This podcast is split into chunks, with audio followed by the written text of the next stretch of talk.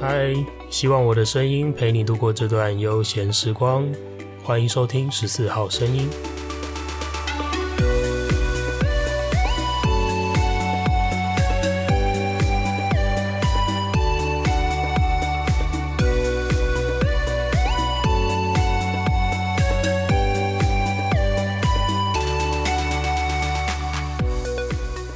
嘿，又是我。今天这一集呢，说真的，超级超级无敌心血来潮的。本来今天想要放自己一天假，毕竟待会我还要去重训，然后早上又刚忙完其他的事情。那我现在录音的这个当下是傍晚，本来想说，诶，应该是吃个饭休息一下，等一下要去健身房给健身教练弄一弄。不过我觉得心血来潮，想要录个音。这这个心血来潮到底哪里来的？不没来由嘛？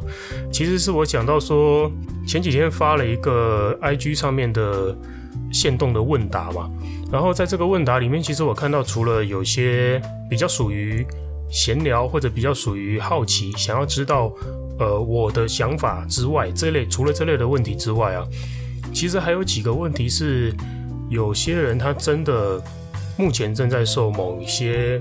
情境的困扰，比方说可能上班跟同事的相处，诶，他觉得不太顺利，觉得有些状况，然后每次上班都觉得很有压力。那或者是呃，有些朋友他告诉我说，诶，他的家庭有点状况，可能是家人生病啊，可能是跟家人相处不好啊，或者是有些人正在经历那个感情挫折，正在被这样的情绪困扰着。其实。大家说的这个状况，我觉得我多多少少都能感同身受。这样子的状态，我也觉得你们愿意把自己的这份困扰告诉我，然后想要听听看我的回复，我想这是对我很大的一个信任。我希望自己能够尽快的去回应大家这个不舒服，然后向我提出寻求帮助，然后我希望我可以很快回应。但是在回应这个之前呢、因为其实每集做出这样子的回应，其实是需要花一点时间去整理问题，理出一个我自己针对这个问题的思绪。因为毕竟它不像我平常在跟个案咨商的那个时候的状态，跟个案咨商的时候，其实你可以，因为你有一问一答，所以你可以在对话当中去理清一些想法，去理清一些思绪。然后你如果觉得对这个情境有一些有一些疑惑，或者对这个个案你有想要更了解的地方，你可以立刻当场问他，然后再去做出后续的判断。但是录节目的话，好像比较不能这样吧？毕竟录节目好像就是我单方面的在自言自语，所以必须要把情境，或者必须要把一些自己的问题吧，都要设想的比较完整一点。那它是需要花时间去整理的，所以我没办法像这样子，现在完全没有任何的。稿子完全没有任何的，呃，甚至连 rundown 关键字我都没有做，我就这样坐在这边说话。其实如果要回应那些比较深度的问题，比较属于个人困扰方面的问题，然后没有办法做到这样，它需要花一点时间了。所以我觉得，既然现在我手边是属于一个完全没有稿子的状态，那我想我就利用这个时间来回复一下问题吧。前面收到的这些听众的问题，这一集就当做一个。我觉得这样子安排也不错啦，突然来的一个灵感了，这集就当做一个十四号声音满月，十四号声音满月的一个特辑。这一集我不设定主题，这一集就是回复所有过去收到的那些过去收到的提问，然后针对那些比较能够直接立刻答复出来的问题，我去做回复了。但是如果需要，我觉得适合设想深入一点的，适合。好好做一集来跟大家讨论，那这些我就会在未来做成一集跟大家讨论。好，希望你都准备好了，这集是非常非常轻松的一个问答聊天的内容。接下来我们就来看看这些问答吧。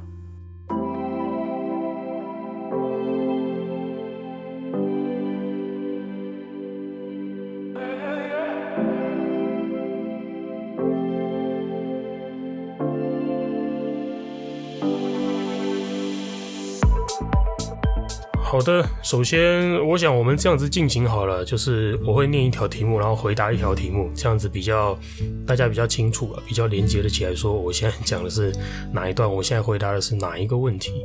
OK，因为题目有二十几条，我想我看看情况吧。如果我可能讲到一半，这一集就已经三十分钟了，那我应该中途就会喊卡了啦。好，第一条是有位听众朋友跟我说，他想要听听我当时支援花莲火车出轨事故的心情。他指的这件就是四月二号的时候发生的这个泰鲁阁翻车事故。他想要听听我当时支援这个事故的时候的心情，然后还有处理完大量伤患的这个情境之后，关于 PTSD 的预防还有心情调试。PTSD 就是创伤后压力症候群。那关于这个问题，其实我觉得很适合做一集来讨论，因为它还有很多很多值得分享的地方。其实不一定是我自己的心情，我也想要跟大家分享一下说。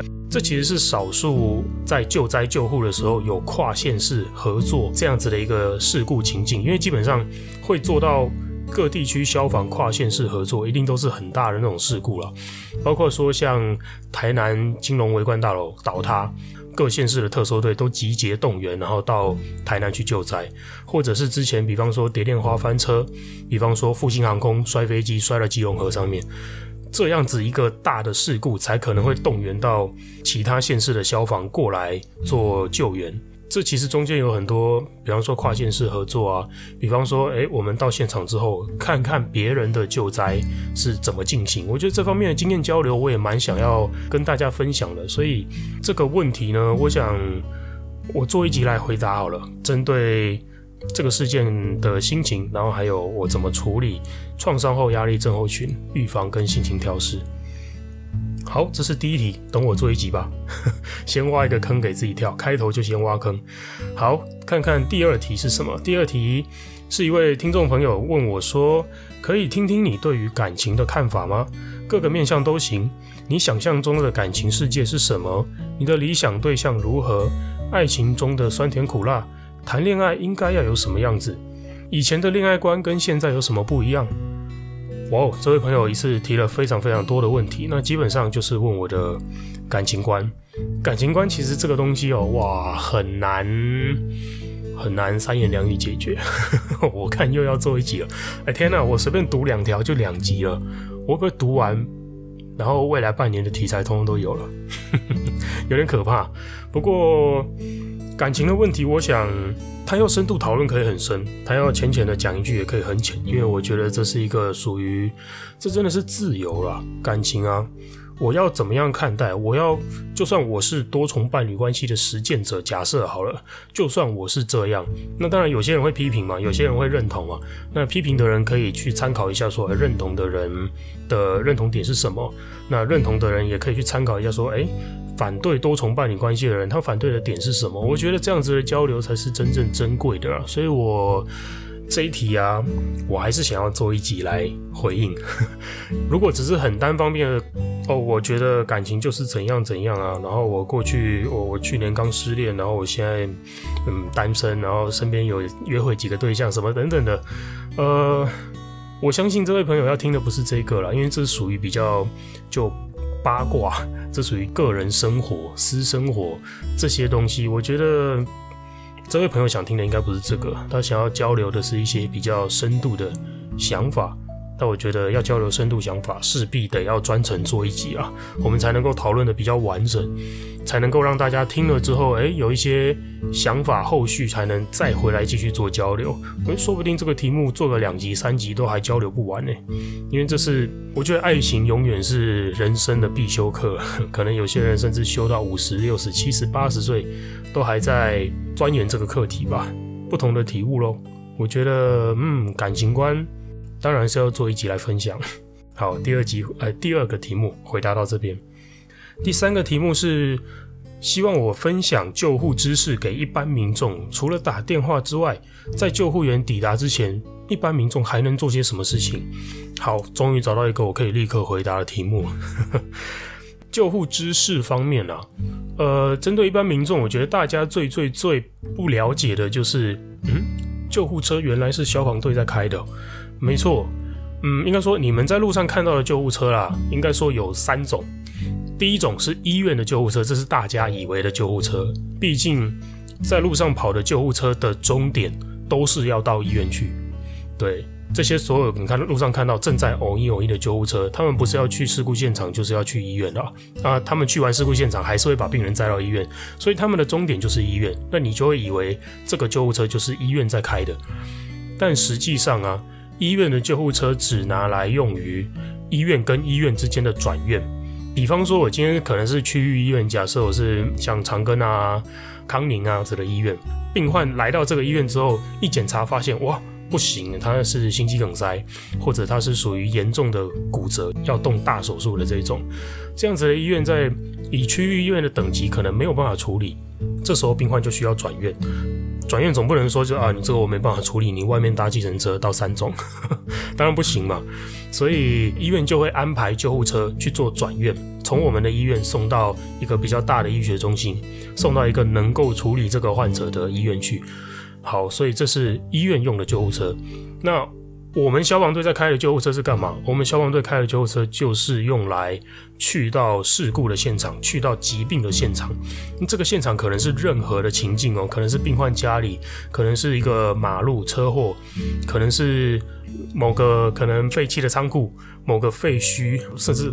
呃，垃圾堆，我必须这样讲，就是垃圾堆捡回收的那种，然后诶、有人倒在里面，我们也要去，我们也要去评估做急救，或者是大楼大楼之间的防火墙，诶、有人坠楼就掉在那里，啊，或者是某个楼层的遮雨棚天花板，诶、有人不小心掉下来掉摔到那边去，我们也在这样子的环境做急救。我们面临的事故现场百百种，只要哪里有人受伤，哪里有人昏倒生病，我们就去哪里救援。这个是消防队在开的救护车。我们在做这样子的救护的时候啊，其实我们到现场要做些什么事情，其实就是做类似医生在做的事情了。不过因为医生是在医院里面去执行救护、去执行医疗嘛，在医院有更完整的仪器，可能我有超音波，我有 CT 电脑断层。很多检查的工具啊，我可以抽血，我可以去验那个血液气体测试。因为有这些工具，医院可以做出更完整、更确切的诊断和治疗。但是我们在医院外，我们没有办法在医院外抽血帮病人检查，我们没有办法在医院外照 X 光、切电脑断层，这些在医院外做不到，至少目前做不到了。未来说不定有机会，但是我们做不到，那我们还能做什么呢？其实我们做的事情。简单来说啦，就是维持这个患者的生命真相，让他能够平安的活着到医院去接受医院的那些检查和确切治疗。嗯，你要知道，有些患者他是他在跟死神正在拔河，他拔河的状态下是分秒必争的，他可能下一刻、下一秒，他呼吸心跳就停止了，他势必要立刻到医院去嘛。那有些状况是。哎，假设我车祸，不小心腿骨直接从大腿刺出来，然后正在流血，非常痛。你叫他自己到医院也不可能嘛，而且他正在流血，这个时候势必需要为他做一些处置，比方说我要做骨折固定，比方说我要先为他做到止血，不然的话。我如果都没做，我就去，然后把他放上救护车，然后送到医院去。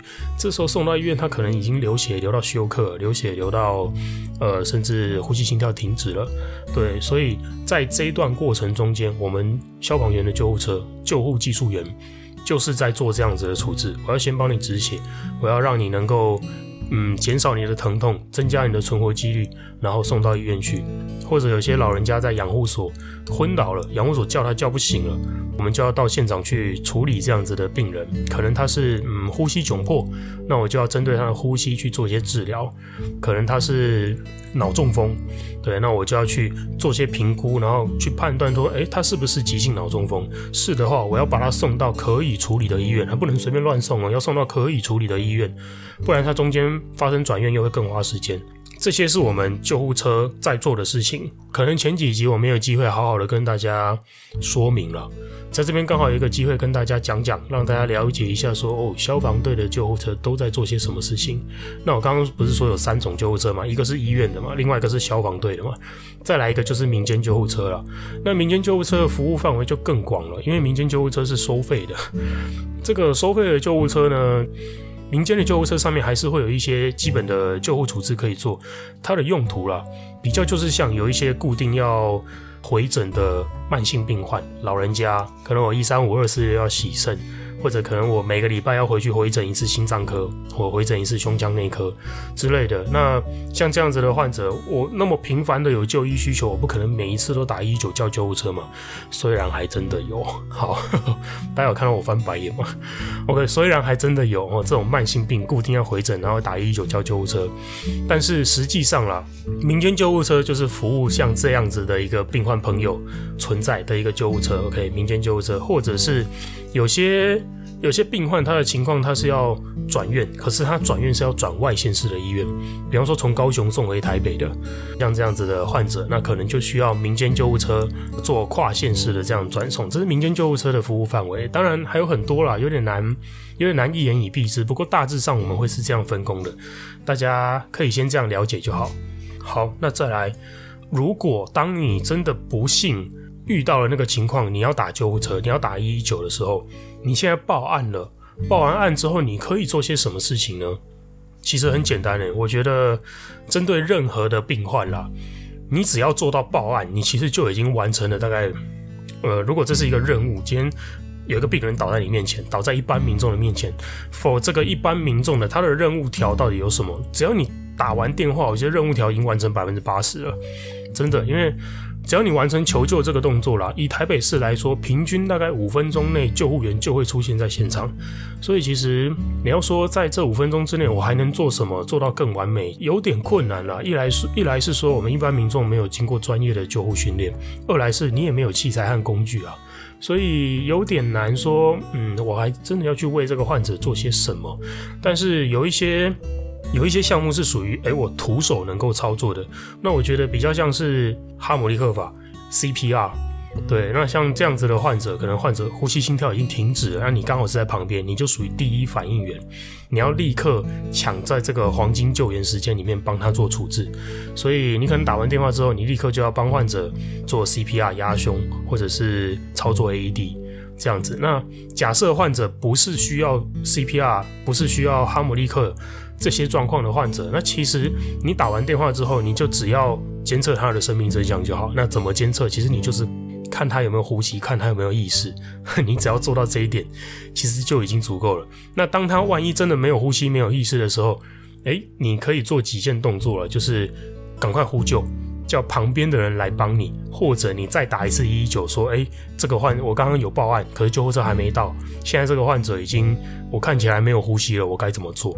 一一九在线上，派遣员就会指导你做后续的紧急的急救啊。这个派遣员可以指导你，所以如果你要说，我打完电话之后，救护员抵达之前，我能做些什么？我觉得简单来讲吧，保护这个患者不要受到二次伤害，监测他的生命真相，有需要的话，CPR。帮他操作 AED 做傻瓜电击器的电击，嗯，如果人力许可的话，我指人力许可是说，哎，你同时可以做到照顾他，然后同时有人可以去巷口去招呼救护车，去帮救护车开门引导，这些我觉得都是在现场可以做的事情。主要啦，最大最大的目的就是要以患者为主，能够照顾好他是我们所有人的共同目标。那只要在这个前提下，任何事情你都可以做。OK，如果不知道有什么可以做的话，其实你可以问你在打电话叫救护车的时候，其实你可以多问一句啊，问派遣员说：“哦，好，救护车现在要到现场，那我可那我该做什么？我还可以做什么？”我相信派遣员会告诉你的。好，这是针对第三个问题，就是分享一些救护知识吧，给一般民众。好，以上事情。OK，第四个第四个提问呢、是，哎呦，蛮特别的。这位朋友希望我可以开箱救护车，分享一下高级救护分队，就是我现在所在的分队，跟一般分队的救护车里面的配置有什么差别？哦，我想这部分说不定有一些公务的，嗯。机密吗？我不知道算不算机密啊，有点难巨细靡遗的一项一项告诉你说我救护车里面有什么东西啦，因为嗯，毕竟这些都公家机关的财产。但是简单来说，救护车里面的东西应有尽有，真的是应有尽有。尤其我们高救队的救护车比一般分队又多了很多很多器材，包括我觉得差最多的就是药品，因为高救队可以施打药品，高救队可以给患者服用药物。给药这个权限是高级救护技术员跟中级救护技术员中间蛮大的一个落差，中级救护技术员不能够主动给药，只能辅助患者使用他原本就有的药物，比方说 MDI 支气管扩张剂，比方说这一种，但是我不能主动给，或者是我可以教这个病患使用救心丸，哦，俗称的。应该说，俗称救心丸啊，英文叫 NTG，呃，消化甘油舌下含片这个东西，for 心脏病的患者，可能有很多老人家有心脏病都会，医生都会开这个哦。他告诉你说，哎，在救心丸呐，你就准备着，然后会教你怎么用。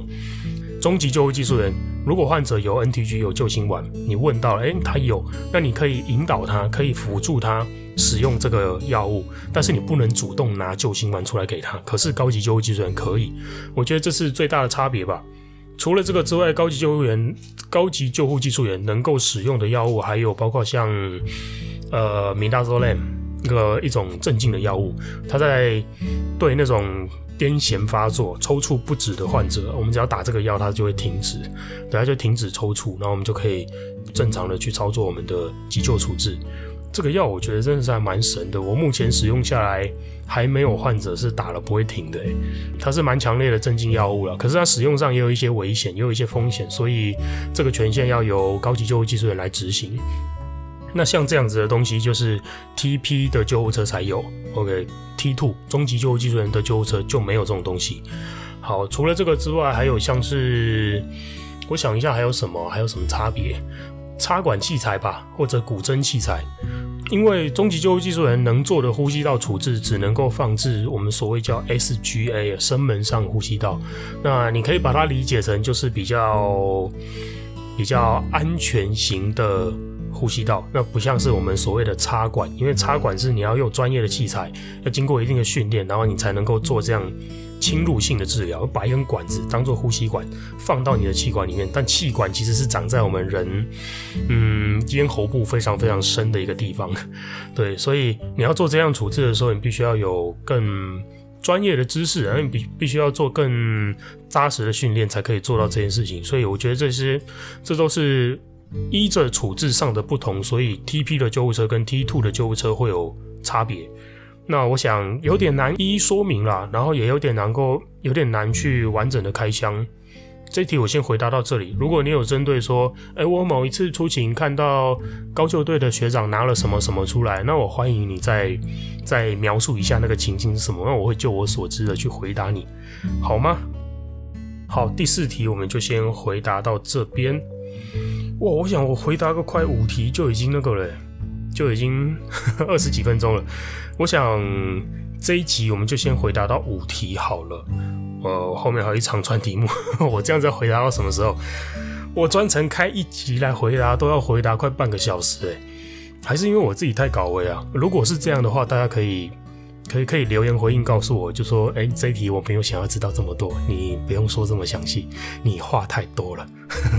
我、哦、欢迎大家这样子跟我讲，我会嗯调整改进。好，不过在你们跟我讲之前，我还是要把这一题回答完。OK，第五个回复啊，是这位朋友他想要他想要了解说，哎，看似中南部的救护车啊的担架床好像都是电动的。比台北的高级，比北部的高级，为什么我们北部不跟进啊？哎，我想这位朋友应该是，嗯，有救护的背景哦，不管你是救护员还是说你是救护职工，都有可能。那我觉得会问得出这个问题，应该就是 绝对是有救护背景的人了。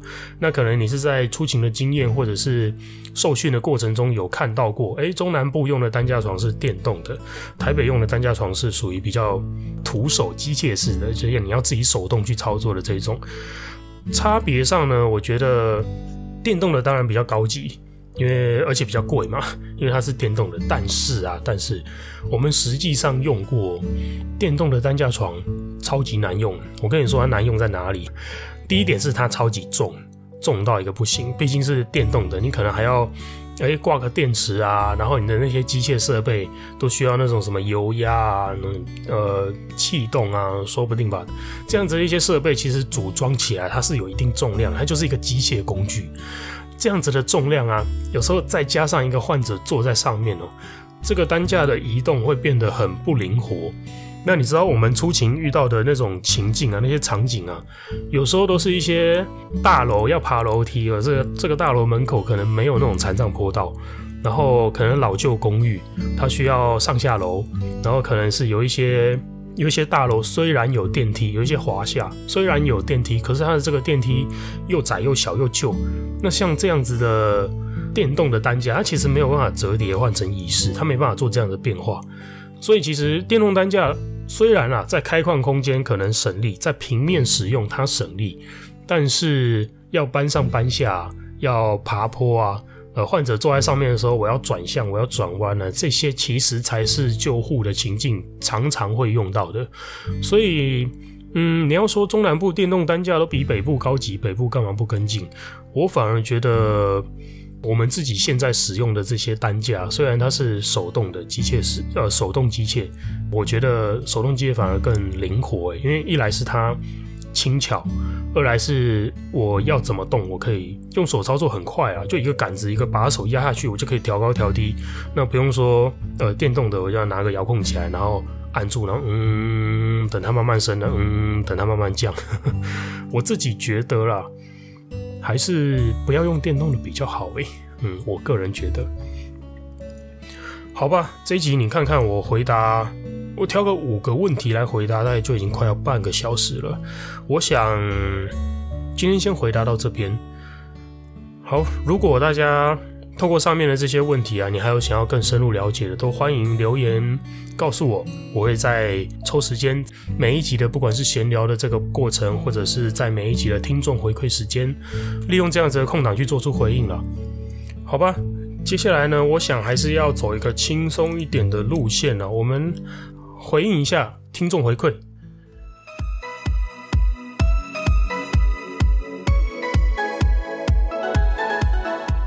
来读一下这段时间我收到的听众回馈。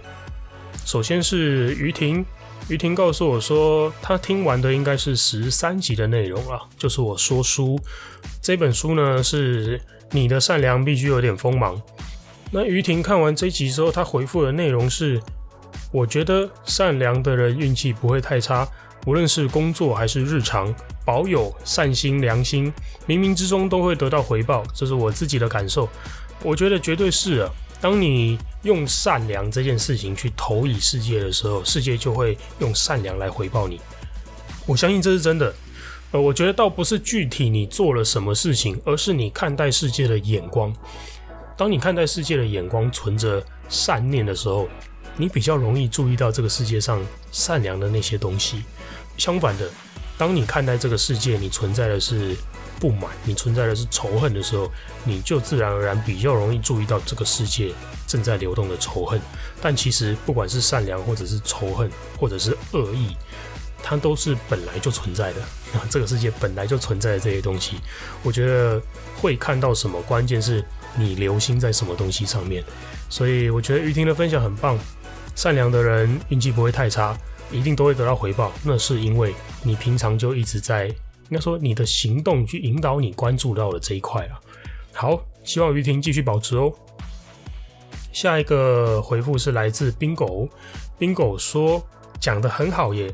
哦，他回应的是一样是十三集说书这个系列。另外，Bingo 想要问我在这一集里面提到的其中一个部分是。看见自我而不追究自我，他想说，讲明白一点，这句话的意思啊，是希望我们随时可以用客观的角度来看待事情，就事论事吗？是这个意思吗？好，我针对这句话做出回复啊。那在这之前，我要先谢谢 Bingo 说，嗯，谢谢你喜欢说书这个主题。那至于这个问题啊，就是看见自我而不追究自我这句话，我对这句话的认知啊，这个答案。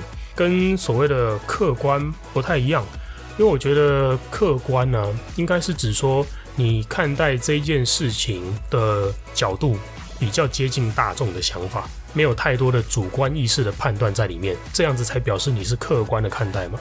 但是我觉得这句话要传达它背后的意思啦，应该是说我们要能够用用上帝视角好了，这样讲，我们要能够用上帝视角来看待自己，这是需要练习的哦。当你用上帝视角去看待自己的时候，除了客观，你会看到一个客观事实之外，你会看到自己的主观判断在中间。就是说，这件事情如果带给我的是我我有一个纠结的点，我就是过不去，我就是卡住，或者我明明知道要这样做，但我就是不想做，我就是心里有个坎，我就是抗拒，我想到我就很排斥，这些其实都是人的主观感受。那像包括我自己也会有，有些东西我就是抗拒，我明明知道这没有对错，但是我就不爽这样做。但是如果你要说叫我客观一点看待的话，我就会把不爽的这个情绪抽离，我就会说，嗯，好，这件事情它的事实是怎么样，我就这样子看待。但是，呃，上面讲的这句话，看见自我，但不追究自我。我觉得讲的应该是，我要真正的看到自己，说我的不爽是什么，我对这件事情是不爽，这也真的是我自己的情绪啊。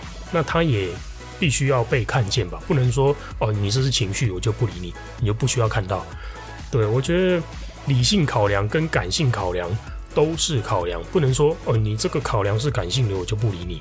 呃，我觉得不是这个意思啊。所以这句话“看见自我而不追究自我”，我会怎么去解读？我会觉得，呃，他是要告诉我们要练习可以用上帝视角去看待自己，去明白自己每一个行动背后啊，带给我们的这个喜怒哀乐的点是什么。那看清楚之后，你能够更。更明白自己哦，为什么我会做这样子的决定？为什么我会抗拒这样子的选择？因为我心里还有我有情感面的考量，是看到这一点。我觉得当你能够看清这些的时候，你对自己的行动会更加的清晰明白，你就会更，你就会很清楚的知道哦，为什么我会这样做，而你不会纠结，你不会产生内在冲突，你也不会怀疑自己。我觉得这样子是蛮好的一个状态，那也是这本书里面提到的一个概念。刚好借这个 Bingo 的问题回复他，然后再把这样子的概念说明得更详细，然后分享给大家。感谢 Bingo 提供这个机会。好了，以上就是今天一整集的节目内容，不知道你还喜欢吗？如果你有更多的心得回复想要告诉我的话，都欢迎透过 Instagram 私讯到我的账号 M A R T I N C H A O 数字一四，我都会仔细的看过每一则留言，并且做出回复哦。很高兴我的声音能陪你度过这段美好时光。十四号声音，我们下次见喽，拜拜。